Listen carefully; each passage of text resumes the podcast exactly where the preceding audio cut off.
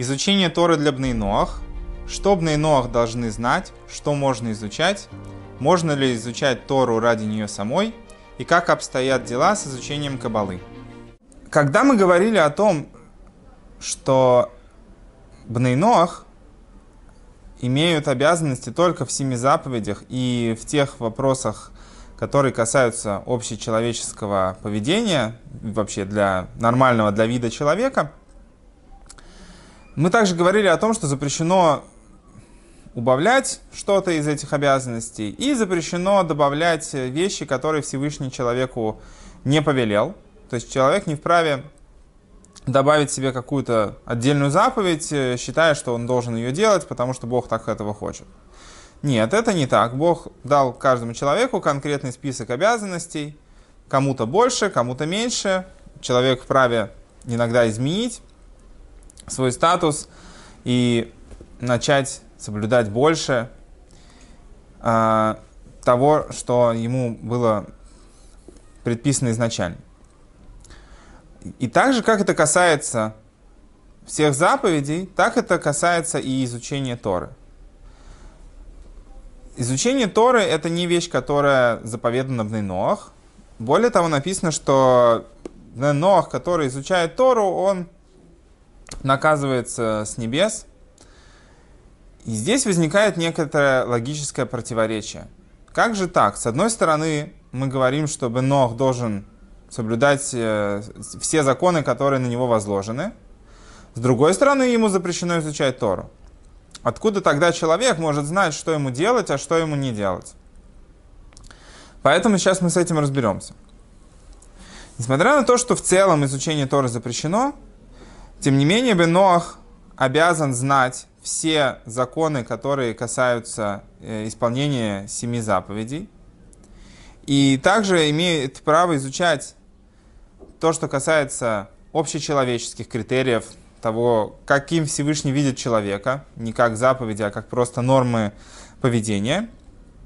И более того, даже изучать те законы, которые касаются э, вещей, которых Бенох не заповедан делать, но может делать, например, жертвоприношения и другие вещи, которые, с одной стороны, нету заповеди совершают, но с другой стороны, Бенох может принести жертву Творцу. И для того, чтобы знать, как это сделать, тоже можно изучать эти законы так, как они написаны в Торе. Что же тогда подразумевается под запрещенным изучением Торы? Под запрещенным изучением Торы подразумевается, когда Тора изучается только ради нее самой. То есть, когда изучение идет как заповедь, что вот человек считает, что вот он обязан это знать, что Всевышний хочет, чтобы он обязательно это все изучил.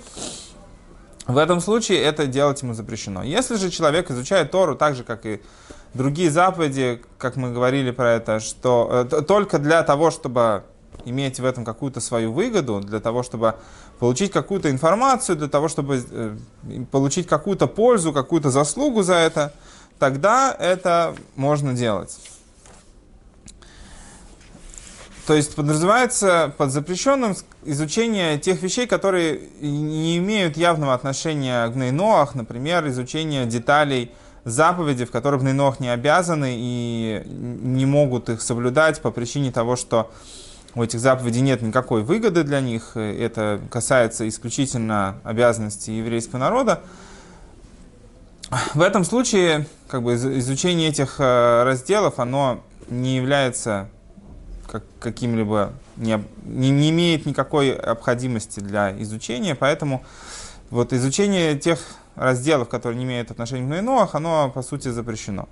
Еще такой как критерий, определяющий изучение Торы ради нее самой, это изучение Торы, устной Торы в формате углубленного спора, так как это э, приводится в Талмуде, изучение споров мудрецов.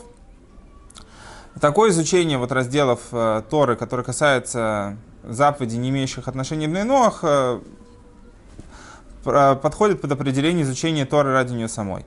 Э, тем не менее, в таком формате можно и нужно изучать законы, которые касаются самим Нейноах, чтобы человек точно знал, что ему нужно делать, и именно как раз там, где приводятся споры мудрецов, и благодаря им рождается полное, более широкое понимание того, что подразумевается под э, заповедями в том или ином случае.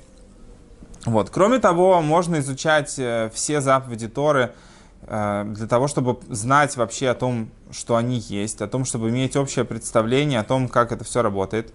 То есть в данном случае это будет не изучение Торы ради нее самой. В данном случае это будет э, изучение Торы ради знания того, как Всевышний смотрит на вещи, какие вещи выглядят с точки зрения Всевышнего более правильными или более неправильными. В конце концов, для, для общего развития.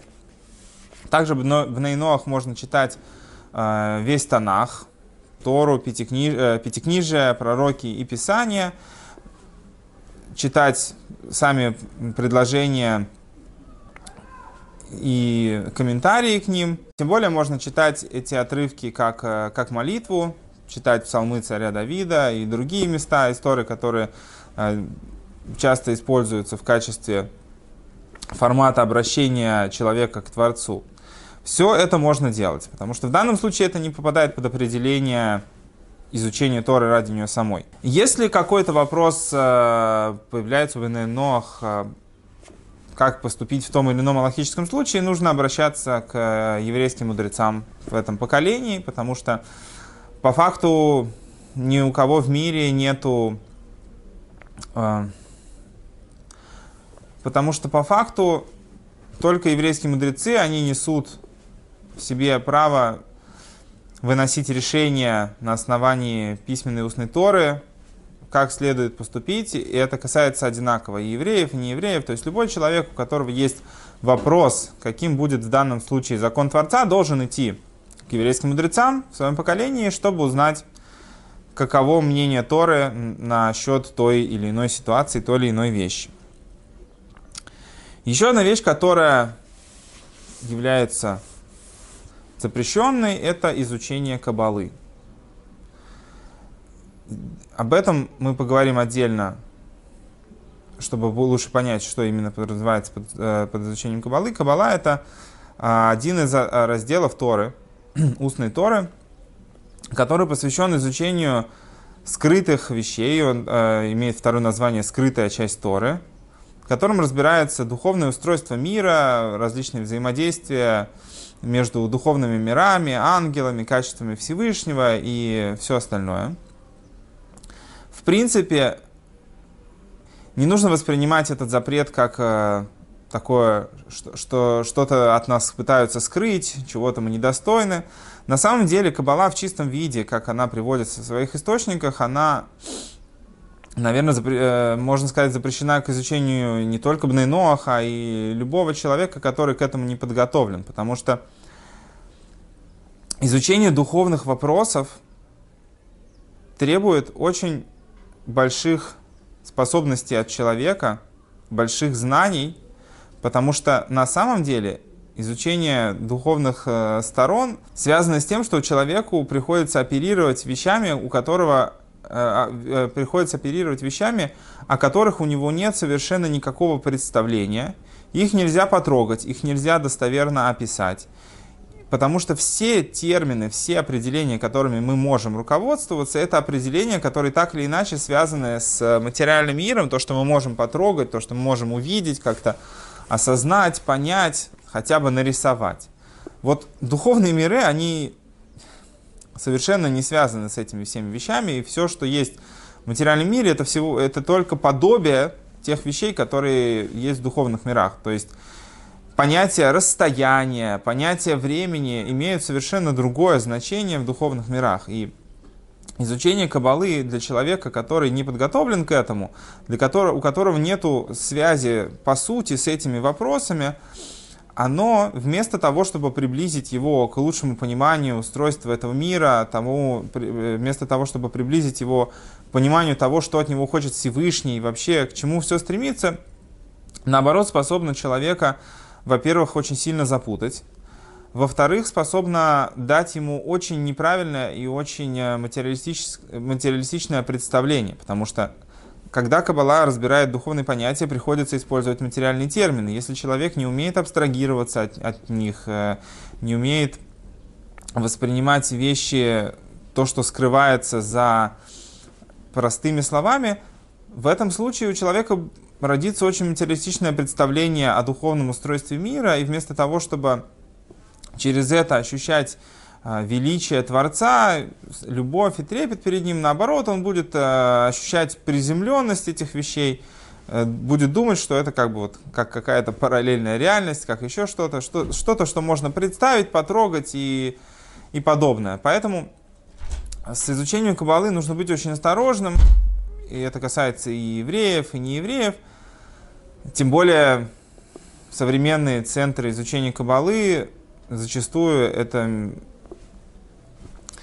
не всегда правильно направленные места. То есть это вещь, к которой нужно относиться с осторожностью.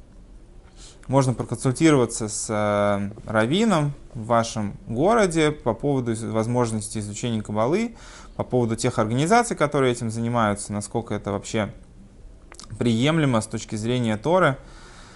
Вот. Ну, это отдельная тема. В общем, в целом изучение кабалы достаточно трепетный и непростой момент. И несмотря на то, что изучение э, семи законов в Торе не попадает под определение обязанности изучения Торы, тем не менее, можно назвать это частью самих семи законов, потому что понятно, что знание о том, что нужно делать, тоже является частью физического действия. Если человек не знает, что ему нужно делать, как он будет знать, что ему нужно делать? Поэтому несмотря на то, что изучение этих законов не является обязанностью, как изучение вот именно Торы, тем не менее, а, их а, изучение является э, обязанностью с точки зрения части самих законов. И если человек, который является праведником народов мира и изучает те разделы Торы, которые относятся к этим заповедям, то он перед Всевышним важен как э, первосвященник, как святая святых. Если же человек изучает эти законы только для того, чтобы знать их и ничего не делать с этим, то наоборот он называется грешником. Это ничего ему не добавляет. То есть изучение законов, оно, если направлено на то, чтобы лучше выполнять их и более четко иметь представление об этом, это добавляет человеку заслуги в том плане, что он выполняет эту заповедь, э, свои заповеди в лучшей форме. Если же человек э, изучает законы просто так, не для того, чтобы их делать, то наоборот это отдаляет его от Всевышнего, потому что получается, что он знает законы, знает детально, что от него требуется, и при этом сознательно это не делает. То есть, если до этого он был э, неосознанным. Грешником, то теперь он становится грешником осознанным, который идет сознательно против э, воли Бога. Это то, что касается изучения Торы. Есть еще один раздел, который...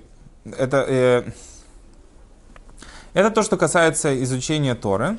Есть еще одна вещь, которая появилась в наше время, это э, учение хасидизма, которое, с одной стороны, не является чем-то новым, потому что оно не пришло добавить нам какие-то совершенно новые смыслы в понимании Торы и, э, и отменить что-то старое. А учение хасидизма, оно пришло для того, чтобы вдохнуть душу в изучение Торы. Оно строится не, не исключительно на изучении кабалы на каких-то скрытых вещах, хасидизм объясняет как раз э, простые вещи, смысл заповеди, для чего человеку это нужно делать, для того, чтобы э, движение человека ко Всевышнему, его повседневная жизнь по законам Торы не превращалась в исключительный формализм, что вот я делаю законы, я должен их делать, вот я их делаю и все. Для того, чтобы они э, выполнялись с душой, для того, чтобы человека были чувства в том, что он делает, потому что, э, несмотря на то, что основой всего является кон- конкретное физическое действие, без него ничего не, не будет иметь значения, тем не менее, в конечном итоге от заповеди требуется, чтобы человек делал ее с душой. То есть, чтобы он ощущал трепет и любовь ко Всевышнему. Иначе это как тело без души. Поэтому несмотря на то, что изучение кабалы для бнынов запрещено, изучать э, законы в рамках хасидизма это полезная вещь, потому что она позволит человеку не просто знать, что ему нужно делать, а еще позволит лучше ощущать э, присутствие Творца, и из-за этого более тщательно и более трепетно выполнять свои обязанности, и тем самым доставляя больше удовольствия Всевышнему и выполняя свое предназначение. Спасибо.